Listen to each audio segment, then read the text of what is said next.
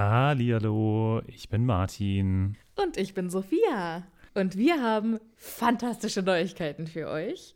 Denn endlich stehen all unsere Live-Termine fest. Genau, wir sind on Tour für euch. Und zwar am Freitag, den 7. Juni in München. Am Samstag, den 8. Juni in Mainz. Und am Sonntag, den 9. Juni in Wuppertal. Wir freuen uns auf euch und einen magischen Abend. Ich bin schon ganz aufgeregt. Tickets gibt's auf tixforgigs.com, aber natürlich findet ihr die Links auch in unseren neuesten Folgen. Jetzt geht's aber weiter mit der regulären Folge. Viel Spaß. Tschüss.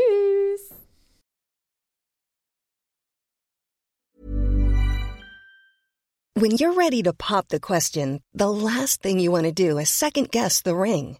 At Bluenile.com, you can design a one of a kind ring with the ease and convenience of shopping online. Choose your diamond and setting. When you find the one, you'll get it delivered right to your door. Go to Bluenile.com and use promo code LISTEN to get $50 off your purchase of $500 or more. That's code LISTEN at Bluenile.com for $50 off your purchase. Bluenile.com code LISTEN.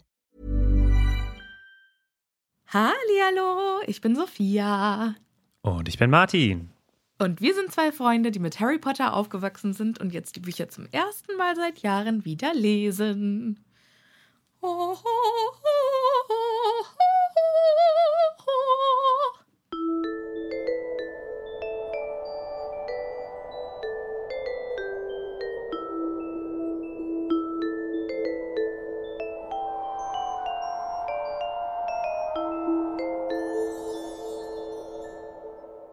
Ja, sehr schön.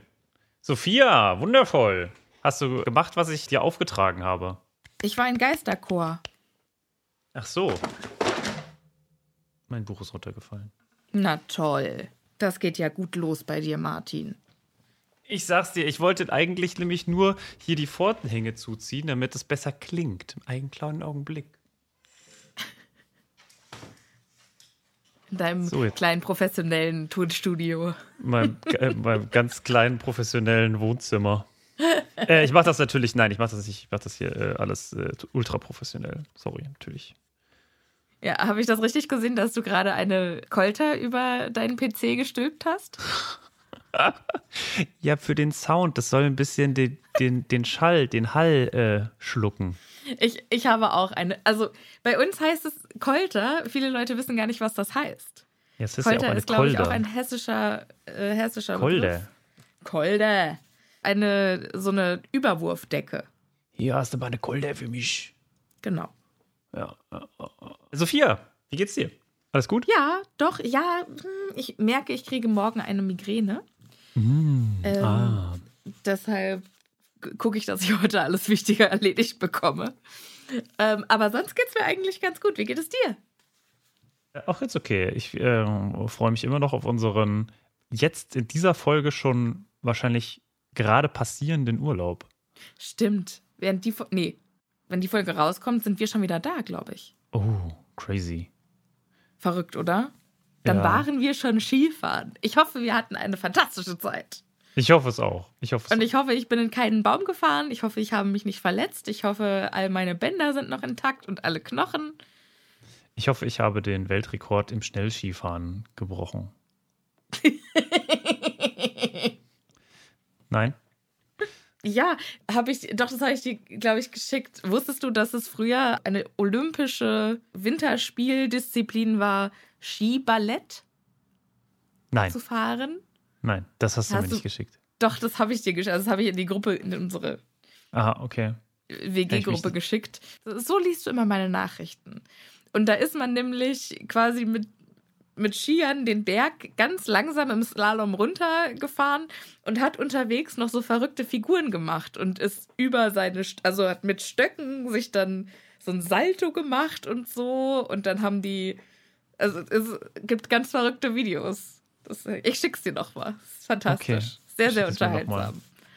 Weil ich denke, weil Tobi ja in diesem Skiurlaub erst Skifahren lernen wird. Dann habe ich Mhm, gesagt, so, und so fährt Tobi dann am zweiten Tag die Piste runter. Ach so, okay. Es war jetzt also nicht ein hier, guckt euch das an. Ja, doch, das habe ich gesehen. Okay, also doch, gut. Ich dachte, du hättest gesagt, hier, guck mal, das wäre, wäre äh, war mal eine olympische Disziplin. Äh, das war auch mal eine olympische Disziplin. Ja, ja. Okay, okay. okay, ist ja auch egal. So, von einem Sport zum anderen kommen wir zum Fluchen. Wir steigen jetzt einfach mal ins Kapitel ein.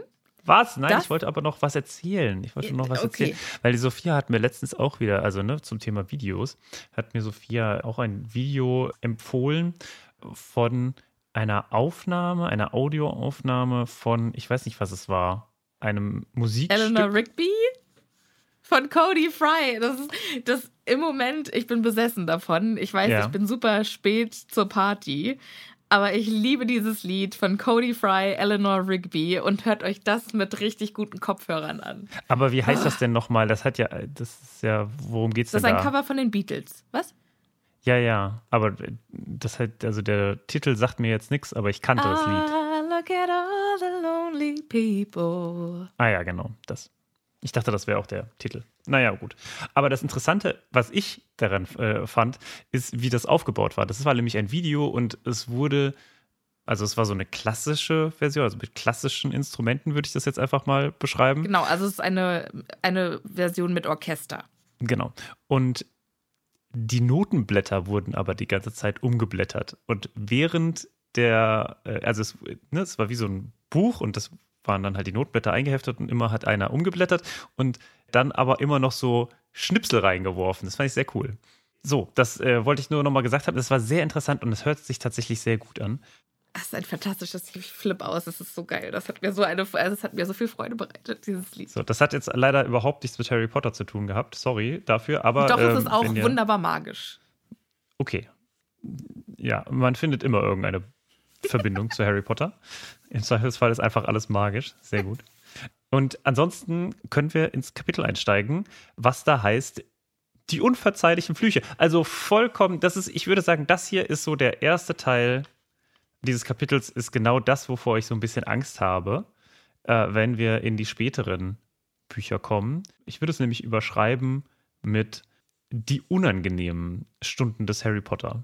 Ähm, ja, okay, finde ich super spannend, weil ich freue mich tatsächlich mega drauf, darüber zu sprechen, weil ich glaube, dass hier wieder ganz viel Foreshadowing ist und dass, dass hier ganz viel rauszuholen ist und im zwischen den Zeilen lesen. Mir fällt gerade äh, auch auf, wir haben gar keine Vorbesprechung gemacht, äh, Sophia, aber schauen wir mal, wie wir heute einfach so durch das ja, Kapitel ja, kommen. Ja, stimmt. Stimmt. Machen wir sonst immer. Haben wir heute nicht gemacht. Haben wir einfach knallhart vergessen. Gut. Tja. Nichtsdestotrotz steigen wir jetzt einfach ein. Es fängt an mit, es passiert nicht viel. Tatsächlich. Ja, aber, äh, also. Interessanterweise, also genau, es ist äh, in dem, es steht da, es äh, geht quasi alles so den, den Tag entlang. Aber ich finde interessant, weil du hast ja in der letzten Folge aufgehört mit, wir wissen ja gar nicht, welcher Tag es ist. Und scheinbar wussten wir es doch. Genau, deshalb habe ich gesagt, wir haben ihn erst am Donnerstag, hat Ron gesagt. Und dann steht da, die nächsten beiden Tage vergingen ohne größere Zwischenfälle. Aber genau. theoretisch genau. heißt ja nicht, also fängt ja das Schuljahr nicht immer an einem Montag an. Ja, ja, das ist korrekt, aber da fängt es auf jeden Fall an einem Montag ja, an. Beziehungsweise, genau. weiß, ja, weiß man nicht. Vielleicht bleiben die dann noch einfach ein paar Tage vorher da oder so. Weißt du, das kann, kann ja sein, dass sie paar Tage einfach so übers Wochenende noch so drei Tage. Nein? Ja, aber da stand ja immer, äh, am, also sie kamen an, ja, am ja. nächsten Morgen haben sie ihre Stundenpläne und dann ging es gleich los und dann mm, mm, die nächsten mm. zwei. Also da können wir schon sagen, okay, es ist Montag, Dienstag, Mittwoch, Donnerstag. Ja, aus meiner Sicht macht es auch viel mehr Sinn, einfach immer an einem Montag anzufangen, als immer Auf jeden an einem, Fall. Aber gut. Ja, ja. Es gibt immer mal so ein paar Ungereimtheiten in diesem Buch, aber das ist ja vollkommen in Ordnung. Ja. Das große Opfer in diesem Kapitel ist Neville. Weil es fängt gleich damit an, dass Neville in Zaubertränke so verkackt hat, dass äh, er gleich Nachsitzen bekommen hat. Und Professor Snape scheint die schlechte Laune seines Lebens zu haben. Er hat nämlich seinen sechsten, also Neville muss deswegen nachsitzen, weil er seinen sechsten Kessel durchgebrannt hat. Was ich interessanter, äh, sehr interessant finde. Ich finde es interessant, oder ich frage mich, ist es der sechste Kessel in seiner Schulkarriere oder in diesem Schuljahr? Also, wenn es in diesem Schuljahr wäre, dann. Respekt. Chapeau für äh, erstmal für diese Leistung, aber auch vor allem Chapeau für Nevils Logistik. Also krieg erstmal sechs Töpfe oder Kessel. Kessel. Was ich aber viel interessanter finde als die Kessellogistik, ist, warum, also hier steht tatsächlich, Professor Snape hat im Sommer offenbar neue Höhen der Gemeinheit erklommen. Hm. Warum? Was ist über den Sommer passiert, dass er so schlecht gelaunt ist? Die Theorie von Harry und Ron ist, ist ja klar, warum der so übellaunig ist. Der will ja immer Verteidigung gegen die dunklen Künste unterrichten und hat es jetzt schon wieder nicht bekommen. Hm. Aber ich habe mich gefragt, ob Snape vielleicht entweder persönlich einen beschissenen Sommer hatte mhm. oder ob es was mit der Todesseraktion zu tun hat. Ja, oder es hat was zu tun mit Durmstrang. Weil äh, Dumbledore hat doch ihm gesagt, er soll ein bisschen ein Auge auf Karkaroff haben. haben. Und vielleicht hat er einfach keinen Bock darauf. Meinst, ey, ich habe genug zu tun, diese Scheiße, ich habe sowieso keinen Bock hier auf diese ganzen Kinder überall und jetzt muss ich noch Karkaroff babysitten. Danke für nichts, Dumbledore. Nee, ich so denke eher so, ich denke eher so, boah, ey, ich habe doch damit abgeschlossen. Ich will nicht schon wieder hier der große Spion sein, Doppelagent. War echt eine anstrengende Zeit.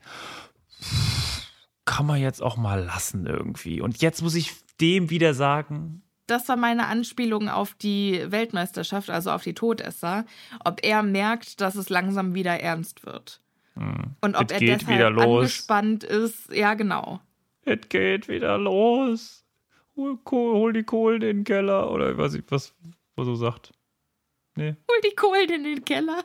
Kennst du nicht bei, äh, bei Werner, der Film, ist doch äh, Herr Röhrig. Kennst du Herr Röhrig? Es ist es überhaupt nicht. Ich, kann über Werner nicht lachen. Das ist, ist so gut. Das ist das Gegenteil meines Humors.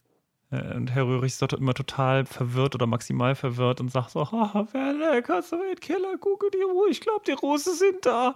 Das macht überhaupt keinen Sinn. Also ich weiß nicht. Ich, okay, ja. gut. Holen wir also die Kohlen aus dem Keller ich, nee, ich, ich glaube, er merkt oder er ahnt, okay, das wird jetzt hier alles sau ernst. Voldemort wird wiederkommen und ich muss mir eine Strategie überlegen und ich glaube, Dumbledore will, dass ich wieder Doppelagent bin mir bleibt auch nichts anderes übrig und ich habe gar keinen Bock auf den Scheiß. Meine persönliche Theorie dazu ist ja, Snape war über den Sommer im Urlaub und hat zum ersten Mal in seinem Leben versucht, eine gewisse gesunde Bräune zu bekommen. War schön auf Ibiza am Strand und das Einzige, was er hinbekommen hat, ist so richtig, richtig Sonnenbrand zu bekommen. Und zwar nicht so ein bisschen, sondern so richtig britischer Sonnenbrand, weißt du? So Verbrennung zweiten Grades Sonnenbrand. Was Wirklich. ich ja gar nicht wusste, man kann auch Brandblasen bekommen von Sonnenbrand. Das ist ganz, so richtig also wirklich, dicke, ja, Verbrennung, so richtig, so richtig Verbrennung, richtig ja, ja. Also das ist schon crazy und ich kann mir das irgendwie bei ihm ganz gut vorstellen, dass er quasi über den Sommer hin das wirklich auch echt lang probiert hat und ich kenne das ja, ich bin ja auch so ein Weißbrot und die ganze Zeit wirklich intensiv eigentlich an dieser Bräune gearbeitet hat und dann hat er so ein bisschen hinbekommen, dachte, ah ja, es läuft so langsam und am nächsten Tag, weißt du, so legst dich ins Bett und dann plötzlich merkst du mitten in der Nacht, fuck, oh, es tut irgendwie alles weh. Oh, fuck, es tut alles weh. Oh nein. Ah, warum brennt es so? Und dann steht er am nächsten Tag auf und ist einfach sowas von rot. Und so. Apropos, wir müssen dran denken, Sonnencreme einzupacken, Mann. okay wo wir unseren Urlaub hier schon äh, direkt vor der Tür haben. Aber äh, ja, äh, schöne Vorstellung. Alternativ hat er vielleicht Geld auf die Weltmeisterschaft gesetzt? Hat er gewettet und hat verloren? Auch nicht schlecht. Ich möchte noch eine persönliche Anekdote, weil du es gerade erzählt hast, hier erwähnen. Du siehst, ich bin heute nicht so wirklich gewillt, dieses Kapitel zu durchsprechen. Das passiert, wenn man es vorher nicht, nicht durchspricht. Wir hängen immer noch am ersten Absatz. Nee, ich wollte darauf hinaus, dass, weil, ne, das ist ja quasi peinliche Kindheitserinnerung. Ich war mit meiner Schule Skifahren und ich habe mir gedacht, Also Sonnenbrand kriegen nur die Loser und überhaupt ist es ja auch bewölkt und ich brauche keinen Sonnenschutz. Und man hat ja, das ist ja das Schöne beim Skifahren, auch immer so diese coolen Skibrillen und Skimützen und so. Das heißt, das Einzige, was wirklich nicht bedeckt ist, ist ja quasi so die Mundpartien. So. Und naja, wenn man halt sich keine Sonnencreme drauf macht, dann ist man da halt als einziges ungeschützt. Oh. Und ja, also äh, falls ihr euch schon immer mal äh, gefragt habt, ob man gut ankommt, wenn man wieder von dem Skiurlaub in die Schule kommt und dann quasi oben weiß ist und unten extrem rot. Du hattest quasi dann einen Bart. Ich hatte, naja, nee, ja, Du warst ja, Rotbart. aber überall dann quasi. Das war auch noch in der Zeit, da hatte ich keinen Bart. Ja, das, äh, das sah sehr witzig aus. Also, falls ihr irgendwann mal mit der Schule oder im Generellen irgendwie in Skiurlaub fahrt, benutzt Sonnencreme. Das ist, Gibt, es, ähm, gibt es davon ein Foto, das ich es auf gibt davon ein Instagram Foto. posten kann? Das auf keinen Fall. Auf keinen Fall. Doch, Aber davon komm, gibt es. bitte. Nein. Nein. Nein. Doch, bitte. Nein, ich finde, das sollte, es gibt auch Dinge, die sollte man einfach der Vorstellungskraft der ZuhörerInnen überlassen. Na gut. Naja, vielleicht holst du dir diesen Urlaub ja wieder äh, einen Sonnenbrand und dann kann ich ein aktuelles Sonnenbrandfoto von dir posten. Nein, Auf keinen okay. Fall. Okay. Auf keinen Fall. Ja. Wollen wir weitermachen? Na gut. Kommen wir doch mal zu Snapes merkwürdigem Verhalten Moody gegenüber. Mhm. Weil normalerweise, also Snape kann ja die Verteidigung gegen die dunklen Künstelehrer nie leiden und macht da auch keinen Hehl draus. Ja. Aber bei Moody scheint er nicht so richtig zugeben zu wollen, dass er ihn nicht mag, beziehungsweise er scheint ihm richtig aktiv aus dem Weg zu gehen. Ich glaube, er hat einfach keine guten Erfahrungen mit Moody. Ja, also ich meine, er war, also Moody war ja ein, ein äh, Auror. Auror. und Snape war ein Todesser und wahrscheinlich hat Moody auch versucht, Snape festzunehmen.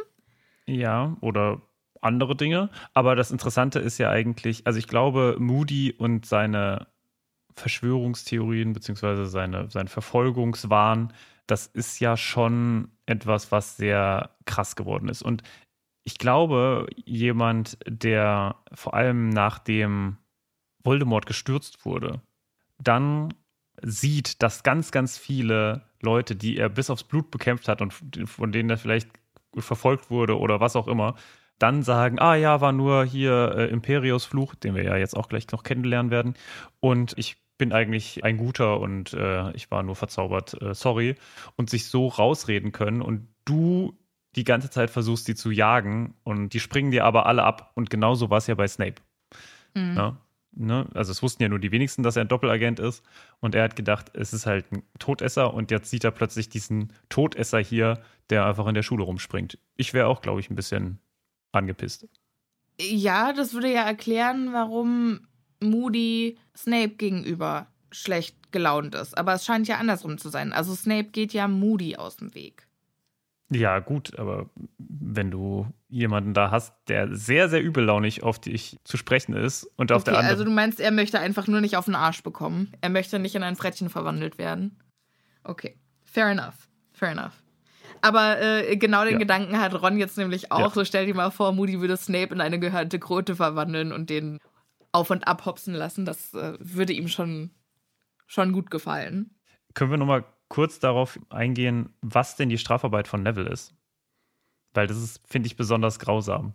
Die Strafarbeit von Neville ist ein Bottich gehörnter Kröten ausnehmen. Ja. Ja. Ach ja, und Neville hat ja auch eine Kröte. Oh, okay. Oh, der Arme. Exakt. Also stell dir mal vor, du musst dir die ganze Zeit irgendwelche Eingeweide oder musst, musst irgendwelche Kröten ausnehmen, die halt genauso sind wie deine. Das ist jetzt nicht so schlimm, weil ich mit Kröten nichts anfangen kann, aber wenn ich mir jetzt überlege, ich müsste so Hundeleichen irgendwie, das, das fände ich. Genau.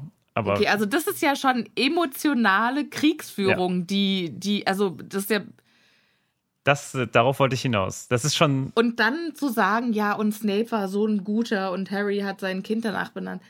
Oh, Mann. Mann. Das wäre mir komplett durch die Lappen gegangen, wenn du das nicht gesagt hättest. Also ich habe drauf geachtet und ich war so, wow, das ist ja schon.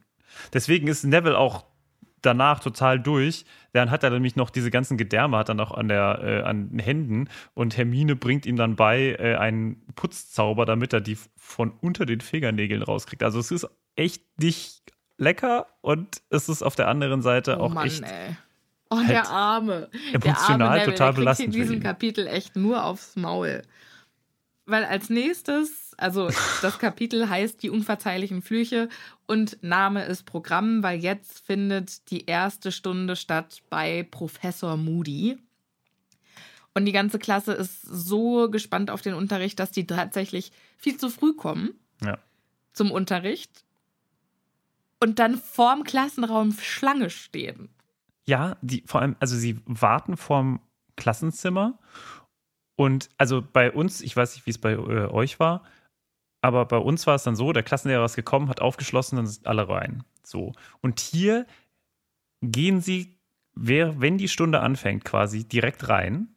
Und was aber jetzt komisch ist, ist, irgendjemand muss diese Tür ja aufgeschlossen haben.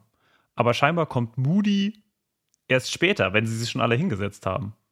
Und ich war so, hä? Ja, wer hat denn dann, also gibt es ein Haus, also macht jetzt Filch für jedes Mal, Was ich mir vorstellen kann, ist, dass die Türen verschlossen sind und zu Beginn der Stunde automatisch aufgehen. Also magisch quasi. ja, das ist das Einzige, was irgendwie Sinn macht, weil ansonsten ist es total beknackt.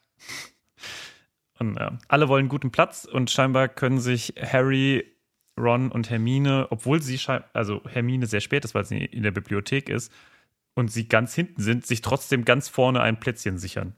Wer, wer will dann schon in der ersten Reihe? Ja, okay. Naja, ich, okay. Ich wollte immer in der ersten Reihe. Sie sind auf jeden Fall ganz vorne, erste Reihe. Die.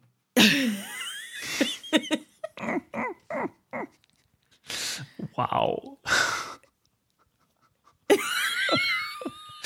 Wer will denn schon in der ersten Reihe sitzen oder so alles Streber? Ach ja, das Naja, war ja ich. äh, aber die sind noch eine Nummer härter, weil die holen gleich Was alle eine ihre Aktion, Bücher ey. raus und legen die bereit für, wenn Moody dann kommt.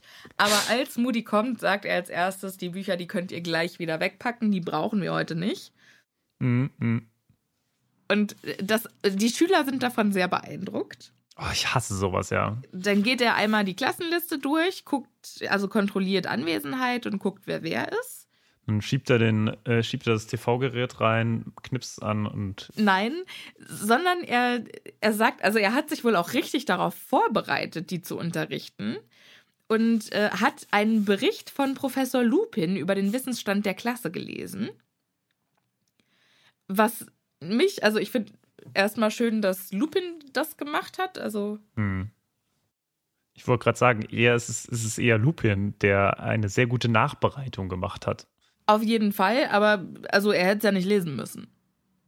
Lockhart hätte das ja nie im Lesen. Also, sorry, der Maßstab, mit dem wir die Verteidigung gegen die dunklen Ja, Künstler wow. Dankeschön. bewerten, der ist niedrig. Was hatten wir für gute Lehrer? Wir hatten Lupin. Und dann kommt nichts mehr. Ja, gut, bisher. Ja, okay, ja, dann kommt der Snape. Ja, Ja. okay. Ich habe jetzt gerade an Slughorn So. gedacht, aber er unterrichtet ja dann was anderes. Okay, okay, okay, okay. Was ich mich dann gefragt habe, als ich das gelesen habe, ist, warum hat Harry eigentlich nur Kontakt mit Sirius und nicht mit Lupin? Weil der halt nicht sein Pate ist. Das interessiert ihn halt nicht. Man kann ja auch nicht mit jedem. Aber die haben doch eigentlich auch ein gutes äh, Verhältnis aufgebaut und er hat ihm die Karte des Rumtreibers dann am Ende wieder. Das macht für mich irgendwie keinen keinen Sinn, weil ja, weil Lupin ja auch eigentlich sehr fürsorglich ist und so würde für, würde für mich Sinn machen, wenn er. Vielleicht kriegt er auch die ganze Zeit irgendwelche Nachrichten von Lupin, aber findet es nicht erwähnenswert nicht. und Also liest da- die, macht die gar nicht an- auf. also da das bin ist total der undankbare Arsch. Naja, ist ja auch wurscht. Also sie scheinen wohl äh, ganz gut auf äh, Trab zu sein, was schwarze Kreaturen angeht. Aber wo sie weit zurück sind, ist äh, das Thema Flüche. Moody's Theorie ist, Hm. um gut Verteidigungen lernen zu können, muss man wissen, gegen was man sich verteidigt. Und das ist eine sehr sinnvolle Einstellung, finde ich. Und sagt dann auch, ich habe ein Jahr, um euch zu lehren, wie man mit den dunklen. Und Ron gleich, Moment, sie bleiben nur ein Jahr. Und dann sagt er, ja, ich tue Dumbledore einen Gefallen, indem ich hier bin. Ja. Und wenn das Jahr vorbei ist, gehe ich wieder in den Frieden meines Ruhestands zurück. Das heißt, er hat auch hier Narrenfreiheit, ne? Weil er weiß ganz genau, das Ding ist jetzt auf ein Jahr begrenzt. Mir scheißegal, was hier passiert eigentlich. Ich mache hier, was ich möchte. Weil mir kann hier sowieso keiner was. Ja, alternativ habe ich überlegt, vielleicht war das ja auch ein Slip-up. Also vielleicht hat er das aus Versehen gesagt. Weil er plant ja nur ein Jahr da zu sein, weil dann, also der, der Plan ist ja nur ein Jahr lang. Also dass Barty Crouch Jr. quasi dafür sorgt, dass Harry das Trimagische Turnier gewinnt und dann ist er eh wieder Oh. raus. Weiß ich. Nee, nee, glaube ich eigentlich nicht. Ich glaube, das war abgesprochen so. Ja, also glaube ich auch. Vor allen Dingen, wenn wir später, also später im Kapitel kommt dann noch ein Brief von Sirius, wo auch drin steht, ja, ich habe gehört, dass Dumbledore extra Moody geholt hat, weil gerade alles so ein bisschen heikel ist. Aber schön finde ich auch, dass Moody hier gleich sagt, ach, du bist doch Arthur Weasleys Sohn, oder? Feiner Kerl, der hat mich hier gerade aus der Klemme geholt und verbucht das gleich als Pluspunkt für Ron. Und ich finde es schön, dass, dass Ron auch mal Aufmerksamkeit von Lehrern bekommt, weil ich finde, das geht ja immer unter. Also es ist immer entweder Hermine ist der Streber oder Harry ist besonders gut in Verteidigung gegen die dunklen Künste Ja. und Ron, ist Ron, halt immer nur der immer irgendwie dabei. Ja. Und Ron meldet sich jetzt auch gleich, wenn gefragt wird nach den unverzeihlichen Flüchen, die er nämlich heute einfach mal quasi vorstellen möchte. Warum auch nicht? Ne? Man äh, hängt bei Flüchen hinten dran. Dann fangen wir doch einfach mal mit der Atombombe an. Gar kein Problem. Und äh, so wird das auch jetzt gemacht. Und Rons erster Vorschlag für die unverzeihlichen Flüche ist der Imperiusfluch. Genau. Und sagt, ja, mein Vater hat mir davon erzählt. Und Moody sagt gleich, ja, das macht natürlich Sinn, weil dein Vater arbeitet ja im Ministerium. Und das Ministerium hatte damals ganz schöne Probleme, denn der äh, Imperiusfluch, der unterwirft das Opfer dem Willen des Täters, des Zaubernden. Und ganz viele haben wohl im Krieg gesagt, ja, ich war unterm Einfluss des Imperius. Es waren auch viele, aber es haben halt dann alle gesagt, ja, also ich Aber waren auch war viele. gar kein Also es Todesser, auch ich habe nur Genau, und man kann es sehr schwer nachprüfen. Das Ganze demonstriert er jetzt auch an einer Spinne, an einer kleinen, die jetzt ein Rad schlägt und einen Stepptanz aufführt und äh, alle lachen. Ja. Und äh, Moody lacht nicht und sagt, ja, und jetzt stellt euch mal vor, das würde ich mit euch machen. Sagt aber auch gleich, also ist vollkommene Unterwerfung. Ich könnte euch dazu bringen, aus dem Fenster zu hüpfen, euch zu ersaufen. Also es ist kein witziges Thema. Aber es gibt einen Weg, diesen Fluch zu bekämpfen und dazu braucht man Willensstärke. Meint er Oklumentik? Nee, Also verschließt, muss man seinen Geist verschließen? nein, um ich glaube, das ist, widerstehen, das ist was anderes. Ich glaube, Aber was ist es denn dann? Das ist doch einfach nur Willenskraft. Also man muss sich einfach dagegen stemmen. Es ist jetzt nichts Magisches. Es ist kein Gegenfluch oder irgendwie so vorhanden. Ich glaube nicht, dass, also ich glaube, es ist halt echt Willenskraft und auch, also ich glaube zum Beispiel, ich wäre darin sehr schlecht. Ich glaube, ich könnte mich dagegen nicht wehren, weil ich es sehr genieße, wenn ich mal Ruhe in meinem Kopf habe. Hm. Und ich würde mich sehr freuen, wenn, also ich freue mich, ich freue mich über Anweisungen. Ich freue mich, wenn ich nicht nachdenken muss. Hm. Naja, okay. Also, falls ihr irgendwann mal Sophia einen Fluch auf den Hals äh, hetzen wollt, dann am besten den. Ja, Ja? ja, ich Okay, glaube, ich wäre ein fantastisches Opfer. Moody nutzt die Gelegenheit, um seinen neuen oder seinen alten Leitspruch hier ähm, Zu platzieren? zu platzieren und schreit erstmal immer wachsam und schreckt damit alle auf. Also auch so ein bisschen hat so was Tourettiges. Ich möchte jetzt keinen Witz aus Tourette machen, aber es hat so was, also er sagt es quasi immer so gerade im Gespräch und er ist so im auch und ich erzähle hier gerade irgendwas immer wachsam. Ganze Klasse zuckt auch zusammen. Der nächste Fluch, also er fragt dann, wer kann mir noch einen Fluch nennen? Und äh, zu Harrys Überraschung meldet sich Neville, der ja sonst eigentlich äh, sich zurückhält im Unterricht und eher in Kräuterkunde scheint. Aber er sagt, es gibt noch den Cruciatus-Fluch. Und es gibt natürlich einen Grund, warum Neville gerade genau diesen Fluch nennt.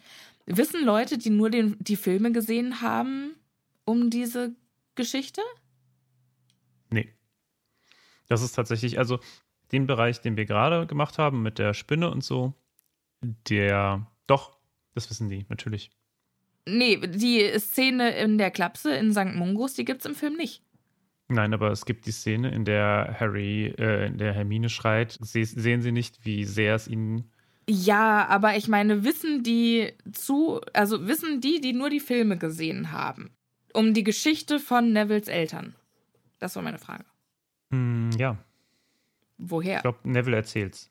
Neville erzählt's. Ja? Mhm. Okay.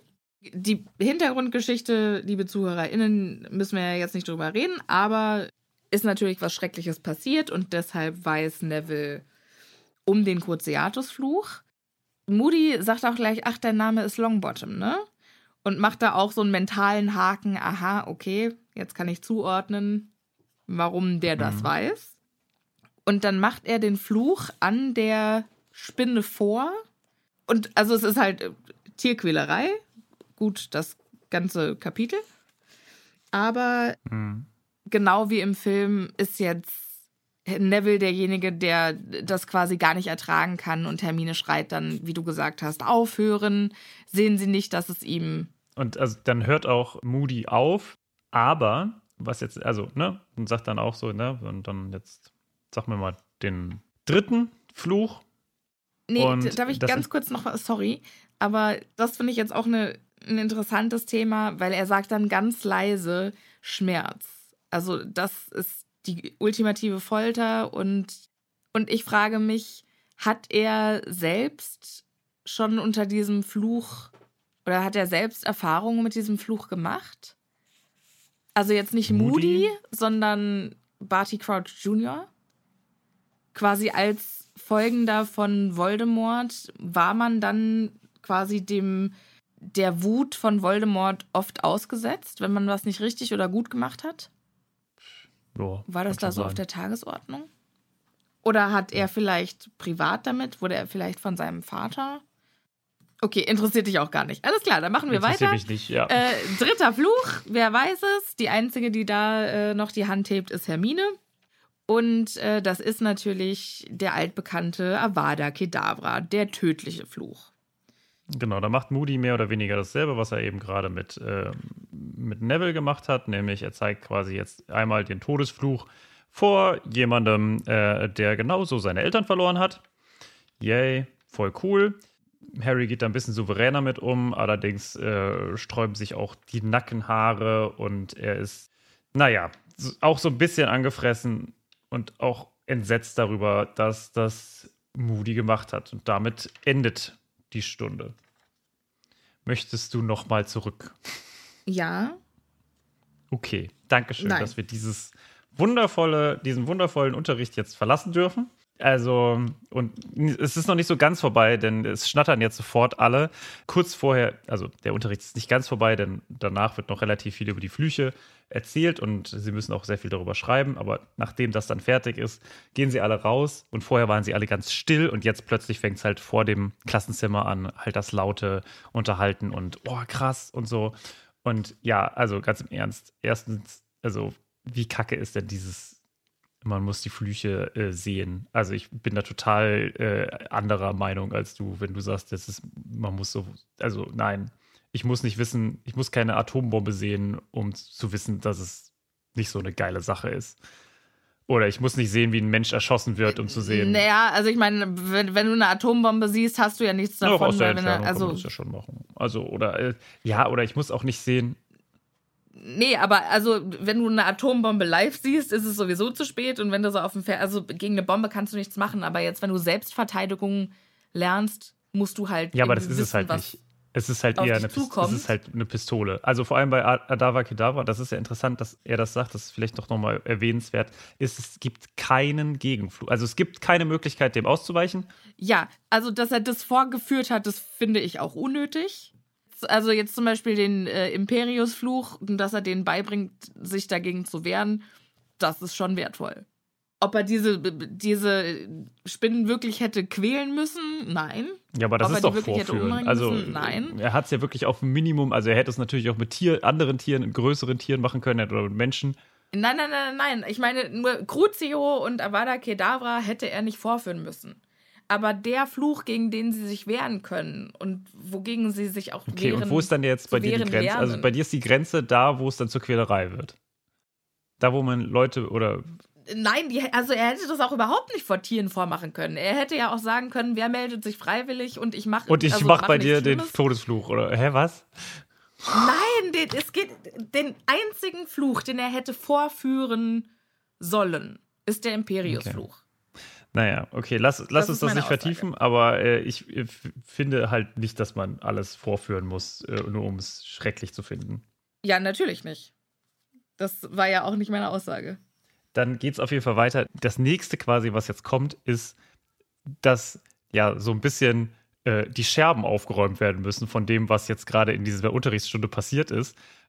Und schon daran sieht man, dass es keine gute Unterrichtsstunde war. Denn Neville ist total weggetreten. Hermine versucht ihn so ein bisschen jetzt aufzupäppeln und er kriegt keinen wirklichen geraden Satz mehr raus. Und auch das wird von Moody bemerkt und Moody nimmt ihn jetzt mit, auch wenn Neville nicht so richtig will und äh, will jetzt mit ihm eine Tasse Tee trinken. Wir wissen noch nicht genau, was da passiert. Das lassen wir mal einfach jetzt auch für die für nachher noch übrig oder für die nächste Episode. Wir gehen jetzt runter und essen erstmal was. Lecker. Lecker. So richtig schönes Schnitzel. Ja, aber ich finde es auch schön, was dass Moody auch fragt, ob bei Harry alles in Ordnung ist. Immerhin. Sagt, dir geht's gut, nicht wahr, Potter? Du musst es erfahren. Es kommt dir vielleicht hart vor, aber du musst es erfahren. Hat keinen Sinn, sich etwas vorzumachen. Und ich finde es auch merkwürdig, dass ihm noch niemand erzählt hat, wie sein, also was tatsächlich passiert ist. Ja, ja, aber wie gesagt, das ist auch wieder. Muss ich, muss ich live dabei gewesen sein und das nochmal so durchleben? Nein. Nö. Auf gar keinen Fall. Aber also ich finde es einfach merkwürdig, dass ihm, also dass die auch von den Flüchen noch nicht gehört Ja, das ist, haben. das ist alles ein bisschen das, merkwürdig. Das finde ich halt Ja, merkwürdig. das stimmt schon. So. Das stimmt schon. Jetzt, Harry ist, beschäftigt sich sehr äh, damit und fragt sich auch, sag mal, kriegen die keine Schwierigkeiten mit dem Ministerium, dass die uns das jetzt gezeigt haben? Und man so, naja, denen ist ja eh alles egal. Dumbledore hat sowieso immer schon sein eigenes, seinen eigenen Stiefel durchgezogen und Moody hat sowieso Beef mit dem Ministerium, deshalb ist wurscht. Mhm. Jetzt äh, lass mal hochgehen, lass mal die Wahrsagen-Hausaufgaben machen. Ja. Und dann gehen sie in den Schlafsaal und da sitzt dann Neville, der offensichtlich mit Moody Tee getrunken hat. Und es scheint ihm besser zu gehen als vorher. Hermine er sitzt übrigens ist nicht dabei. Bett. Hermine ist nicht in den äh, Schlafsaal oder in äh, den Gryffindor-Turm gegangen, sondern wieder direkt in die Bibliothek. Genau. Neville liest jetzt gerade ein Buch, das ihm Professor Moody geliehen hat. Mhm. Und zwar das Buch Magische Wasserpflanzen des Mittelmeeres und ihre Wirkungen. Mhm. Wir wissen natürlich, dass es einen Grund gab, warum äh, er ihm das gegeben hat. Wir wissen das aber nur, weil wir das Buch gelesen haben. Mhm. Und die, die den Film gesehen haben, die wissen das nicht. Das äh, kann gut sein. Weil im Film gibt Dobby ja, äh, so, ja. Harry das Kraut. Und hier hat ja jetzt Moody bzw. Barty Crouch Jr. absichtlich Neville dieses Buch gegeben, weil da dieses Dianthuskraut oder wie es heißt, Mhm. drin ist, dass Harry dabei helfen wird, die zweite Aufgabe zu bestehen. Aber es ist schon mega früh. Also das heißt, Moody, beziehungsweise, ne, weiß jetzt schon, wie die Aufgaben sind. Was die Aufgaben sind. ja. Das ist schon äh, früh. Ne? Aber gut, irgendjemand muss die ja auch entwickelt haben. Also finde ich schon, also ist eine, ist eine relativ frühe Sache, ist sehr weit vorausgeplant, aber okay. Ne? Lassen wir jetzt mal so dahingestellt. Viel äh, schöner finde ich diese Zusammenstellung, die jetzt hier passiert, mit wie Professor Moody Neville zuspricht. Ne? Also es Ja. liegt eine, äh, ein Hauch von Stolz äh, in seiner Stimme und das hört man eigentlich nie. Professor Sprout muss es ihm ja auch irgendwie erzählt haben, Moody und so. Das heißt, es wurde irgendwie im Lehrerzimmer auch über ihn gesprochen und so. Genau, also er sagt, äh, Neville sagt, Professor Sprout hat nämlich Professor Moody erzählt, dass ich in Kräuterkunde wirklich gut bin. Wächst, während er das sagt, mindestens fünf Zentimeter. Ja. Und ist natürlich aber auch eine schöne Geste von Moody. Also wenn man nicht weiß, was dahinter steckt, ist es einfach eine tolle Geste von dem neuen Lehrer, ja. dass er Neville so aufbaut. Passt auch irgendwie nicht ganz in Charakter, ne? Also er ist ein Erstens bisschen zu nett. Das? Er ist ein bisschen zu nett für. Also für Moody wäre es vollkommen in Ordnung, aber für die andere Person ist es schwierig. Auf jeden Fall. Aber dadurch, dass es natürlich ein ulterior motive, was heißt eine Selbstlos. Ähm, Nee, also ein. Es gibt ja einen Hintergedanken. Ach so, ja. Es gibt ja den, ich möchte, dass er dieses Buch hat, damit er Harry helfen kann. Dann macht das natürlich wieder Sinn. Mhm. Aber generell verstehe ich auch nicht, warum er, also Barty Crouch Jr. so darauf besteht, denen diese Sachen beizubringen mhm. und denen auch beibringen möchte, dem Imperius-Fluch zu widerstehen. Ja. Weil es ist doch eigentlich nur in seinem Interesse, dass. Sie so die so wenig ja. wie möglich Ahnung haben, ja, oder? Eigentlich hast du recht. Wenn man weiß, ne, äh, was da jetzt dahinter steckt und das nochmal liest, dann finde ich es auch durchaus schwierig, diese ganze Aktion. Also ihn, ihn diesen, diesen Charakter auch so, so gut spielen zu lassen, ne? Mhm. Das ist schon ja. echt ein bisschen, ein bisschen zu gut einfach alles. Es passt zu gut auf Moody. Es ist einfach, also man hat das Gefühl, es ist Moody, und dann. Ja, es gibt, gibt keinen Unterschied zwischen Fake Moody und Real ja, Moody genau. in den späteren Büchern. Genau. Außer dass der andere dann ein bisschen schreckhafter ja. ist, nach dem, was ihm mit dem ersten Moody passiert ja. ist, quasi. Naja, deswegen liest jetzt auf jeden Fall äh, er ganz und ist, ist happy einfach damit und freut sich darüber, dass er halt irgendwie mal in was gut ist. Und ich weiß nicht, ist das, wie war das bei dir? Hattest du das auch? Also, weil, weil für mich ist das, ich kann jetzt mal auch wieder hier aus meiner Kindheit erzählen, ich war auch in der Schule so mäßig begabt, also bestimmt, beziehungsweise ging so auf und ab. Am, äh, am Ende war es gut, in der Mitte war es so, hm. Und was mich da total rausgezogen hat, ist auch, wie äh, wichtig für mich dann plötzlich ein Fach, nämlich Geschichte war und wie viel und gut ich darin war im Verhältnis zu anderen und merkte, okay, wenn ich mich für was interessiere und mich da auch mit auseinandersetze und so, dann bin ich auch gut. Das heißt, es liegt nicht irgendwie an mir oder so, dass ich irgendwie einfach schlecht bin, sondern es gibt einfach so, mhm ne, so, du kannst auch was. Ich glaube, das ist so dieses generelle Grundprinzip. Und wenn du da, da auch noch drin gelobt wirst, ne, so, ach, guck mal hier, ne, äh, und das hatte ich tatsächlich mit äh, einigen Geschichtslehrern. Also ich kann mich sehr gut in Neville hineinversetzen, was er da jetzt quasi hat. Ja. Ne? Ja, ich glaube, dass, dass das auch für Nevilles Charakterentwicklung eine sehr wichtige Rolle gespielt hat. Erstmal, dass Lupin ihn so aufgebaut hat und jetzt auch diese Aktion von Moody, ganz egal, was seine Beweggründe dafür waren. Ich glaube, dass das für, für Nevilles Charakter hm. Hm. Ein, ein, ganz wichtiger äh, Baustein war. Ja. Ich, ich weiß, was du meinst. Für mich war es anders. Also ich war halt in der Schule, ich war so ein, ich, ich war halt gut, ich musste dafür nichts tun. Dafür ging es bei mir nach der Schule bergab. Also ich hatte in der, in der Schule meinen Leistungshöhepunkt und seitdem ist alles einfach nur noch scheiße. ähm, beziehungsweise bin ich in allem einfach nur noch ah, scheiße. Ja, ja. ja, also so fühlt es sich für mich an. Was für mich früher ein viel ähm, schwierigeres Thema war, war Sozialkompetenz. Mhm. Also ich hatte immer Schwierigkeiten mit Freunden. Also ich war auch ein bisschen in einer schwierigen Clique und äh, habe öfter mal zurückstecken müssen und, und hatte immer das Gefühl, ich passe einfach nicht richtig rein. Und ich werde nie richtig mit Leuten umgehen können. Also ich habe immer das Gefühl gehabt, ich verstehe die sozialen Regeln nicht. Mhm. Und irgendwann hat meine Mama gesagt, ja, du kannst ja so toll mit Leuten umgehen. Mhm, hast du schon mal erzählt. Weil die immer nur gesehen hat, wie ich mit Erwachsenen umgehen kann. Also mhm. mit Erwachsenen konnte ich schon immer gut umgehen. Ich mochte auch als Kind Erwachsene lieber. Und nachdem meine Mama das gesagt hat, das hat für meine Charakterentwicklung einen wahnsinnigen Unterschied gemacht. Also wir halten auf jeden Fall fest, der positive Zuspruch und das an, ja, und aber auch ein, also ein begründeter positiver Zuspruch, ne? Ja, weiß ich gar nicht. Ich glaube generell positiver Zuspruch ist. Naja, aber wenn du richtig kacke bist in irgendwas und dann sagt dir jemand, also wenn du mit einer 6 nach Hause kommst und dann heißt es, ja, ach, du bist ja in Mathe super gut. Nein, du sollst ja nicht. Ich meine, wenn, wenn dein Kind was malt, bevor es malen kann, und du sagst, wow, das hast du aber toll gemacht, oder du bist ja richtig begabt. Ich glaube schon, dass das für dass es dir ein Selbstbewusstsein gibt und es dir dich dazu inspiriert, dich noch mehr mhm. anzustrengen.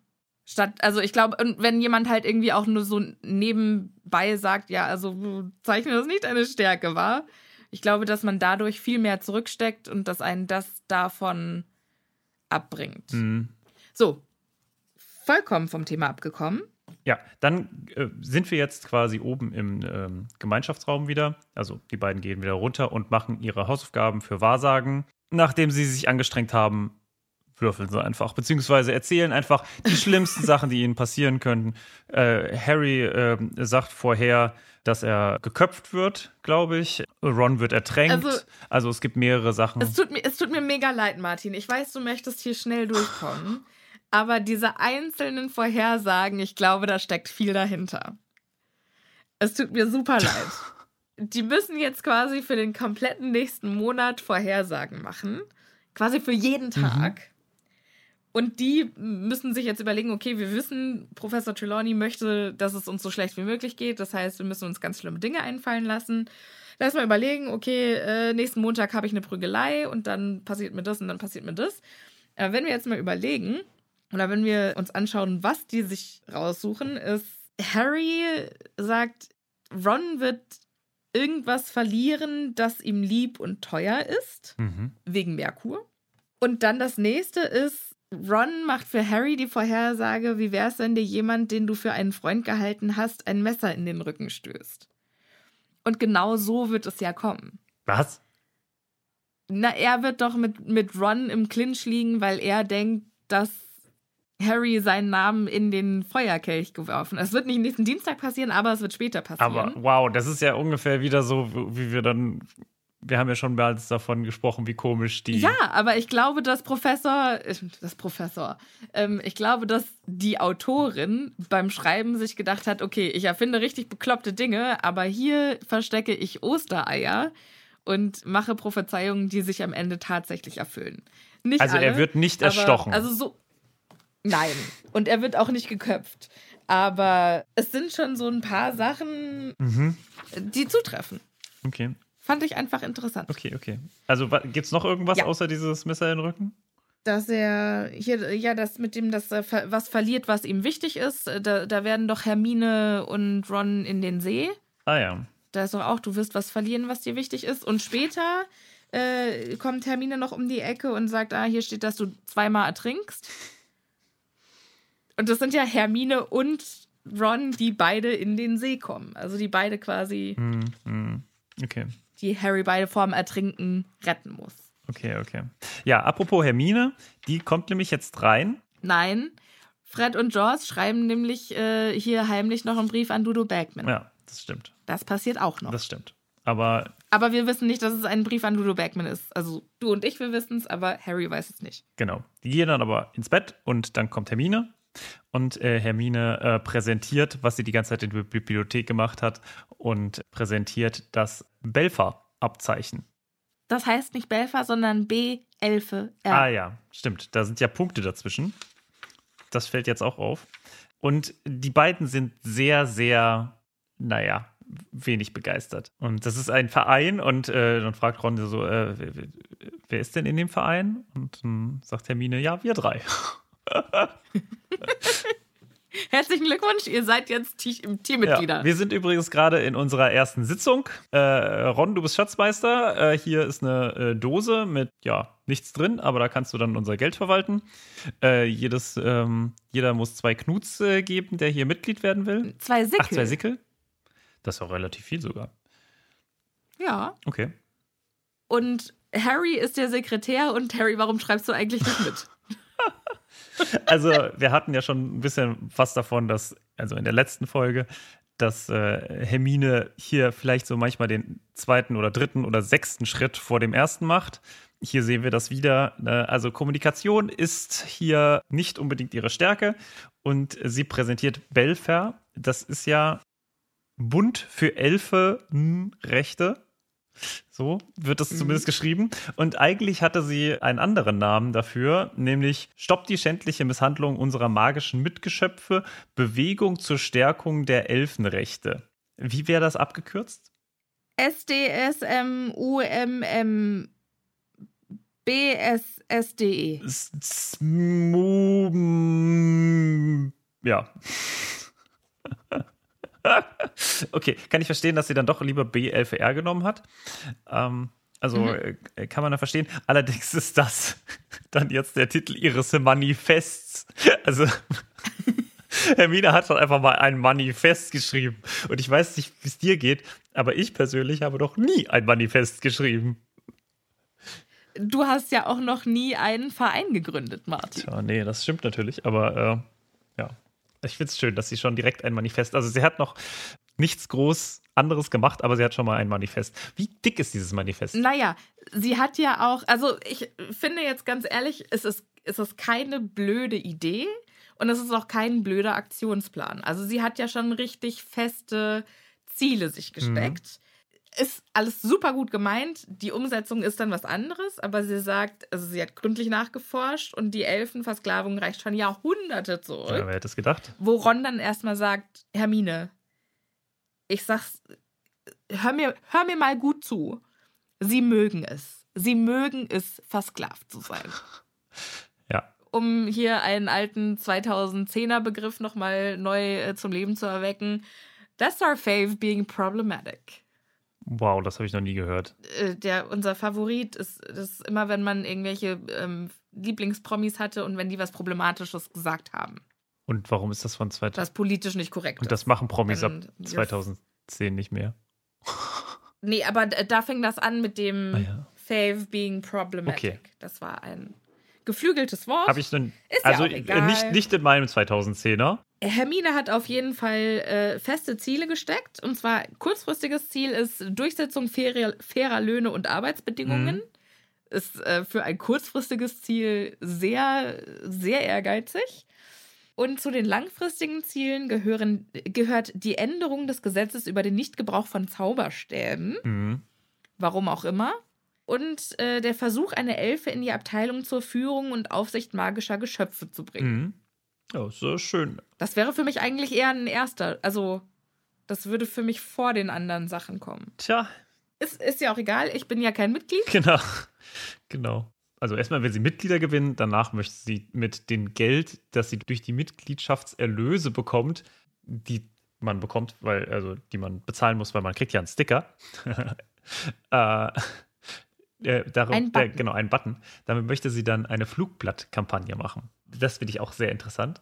Also, ähm, gibt es das nicht kostenlos oder so? Im, kann man nicht Papier und so? Nein? Kostet das viel Druck, Geld? Druckkosten? Ja, kann man das nicht irgendwie automatisieren als äh, Zauberer? Nein? Keine Ahnung. Hätte ich jetzt irgendwie gedacht. Äh, ja, und, Vielleicht gibt es in, vielleicht gibt's in Hogsmeade einen Copyshop. und während sie das hier auf jeden Fall alles ausbreitet, äh, klopft es am Fenster. Hedwig! Endlich ist sie zurückgekommen.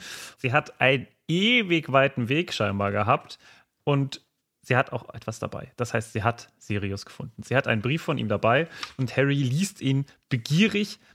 Der ist aber leider nicht so lange, wie er es sich erhofft hat. Nämlich, da steht eigentlich nur drin, oh fuck, was du erzählst, das passt eigentlich ziemlich genau in viele Gerüchte und vieles, was ich hier gehört habe. Ich bin auf dem Weg zurück. Ja. Und übrigens, Dumbledore, äh, es heißt ja, er habe Mad Eye Moody aus dem Ruhestand zurückgeholt. Fantastische Neuigkeiten. Also wenigstens einer, der die Zeichen liest. Mhm. So, und Grüße an Ron und Termine. Peace out. So. Harry ist nicht so richtig begeistert von der ganzen Aktion, denn für ihn ist das Ganze eigentlich schon wieder Schall und Rauch gewesen. Ne? Er sagt, ach komm, war jetzt gar nicht so schlimm. Und die Gefahr. Nee, ich glaube nicht, dass es für ihn Schall und Rauch war, sondern für ihn ist einfach das Problem, dass es der einzig für ihn, also seine einzige Familie. Mhm. Und die begibt sich jetzt in Sirius. Gefahr für ihn. Und der begibt sich jetzt in Gefahr für Harry. Ja. Und wenn ihm deshalb was passiert, weil er wegen Harry Mhm. ähm, wieder in den Norden gekommen ist, dann würde Harry sich halt Vorwürfe machen bis an sein Lebensende. Ja. Und äh, das macht ihn super unglücklich und dementsprechend faucht er auch Hedwig an, die eigentlich auf einen Snack oder so gehofft hatte. Ja, hey, ich war für dich zwei Monate lang unterwegs. Äh, vielleicht irgendwie. Oder einen Monat? Gibt's ein Leckerli oder eine kleine Streicheleinheit? Nein. Nein, verpiss dich! Wenn du was zu essen willst, dann flieg in die Eulerei, du dumme Sau. Das ist richtig, richtig fies. Und Harry geht Ja. jetzt auch, ohne noch irgendwas viel weiter zu sagen, einfach ins Bett. So. Alle so, okay. Ist natürlich auch eine schöne Ausrede, um nicht über Belfer reden zu müssen. Ich habe jetzt schlechte Laune, ich gehe ins Bett. Tschüss. Also genau, also man muss, alleine. genau, man muss auch wirklich sagen, dass äh, Ron und Harry auch zu genau null supportive sind. Also sie finden das beide ziemlich beschissen. Normalerweise hört man ja das nur von Ron, aber hier hört man das auch ganz kurz von Harry.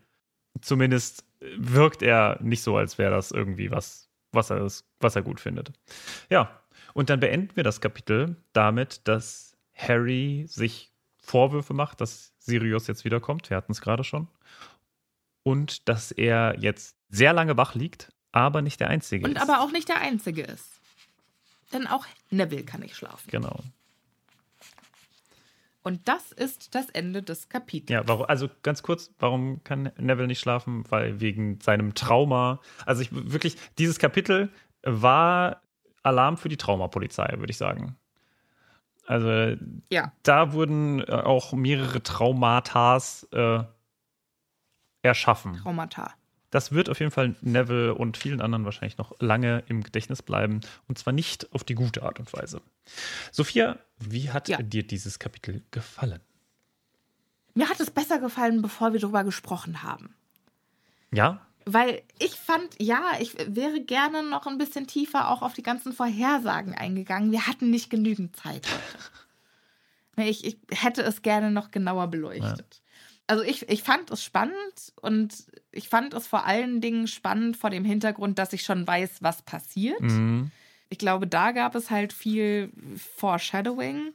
Aber ja, also äh, das mit dem Vorzeigen von diesen zwei Flüchen, gegen die man eh nichts machen kann, das hätte ich nicht gebraucht, aber gut. Und ansonsten, also ich, ich finde es spannend zu beobachten, wie sich Moody verhält mit dem Wissen, dass es gar nicht Moody ist. Ja. Das macht mir schon irgendwie Spaß. Also dann auch versuchen, rein zu interpretieren, warum er das jetzt macht und was seine Ja. wahre Motivation dahinter ist. Ja, ich glaube, das macht es auch kompliziert, weil wir natürlich es einmal aus der Sicht von Moody sehen wollen und dann nochmal quasi doppelt, weil wir es dann aus der Sicht von Barty Crouch Jr. sehen wollen.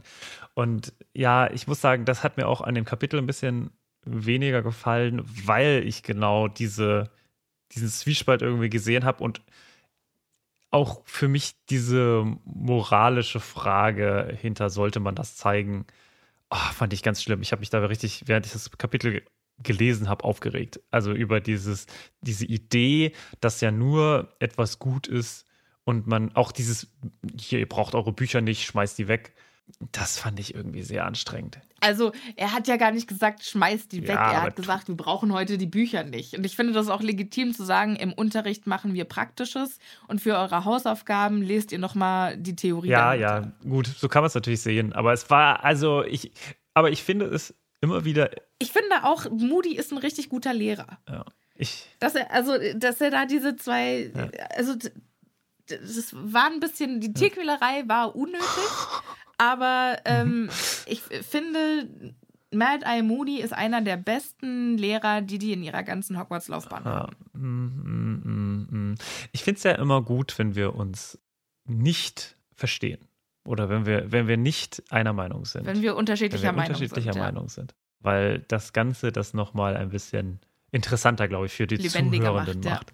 Und äh, deswegen vielen Dank dafür, dass wir äh, das jetzt heute wieder machen durften, Sophia. Yay! Und äh, für euch, liebe ZuhörerInnen, vielen Dank, dass ihr bis zum Ende dabei geblieben seid. Und wir sehen uns und hören uns in der nächsten Woche. Bis dahin bleibt schön gesund, passt gut auf euch auf und bis zum nächsten Mal. Tschüss. Tschüss.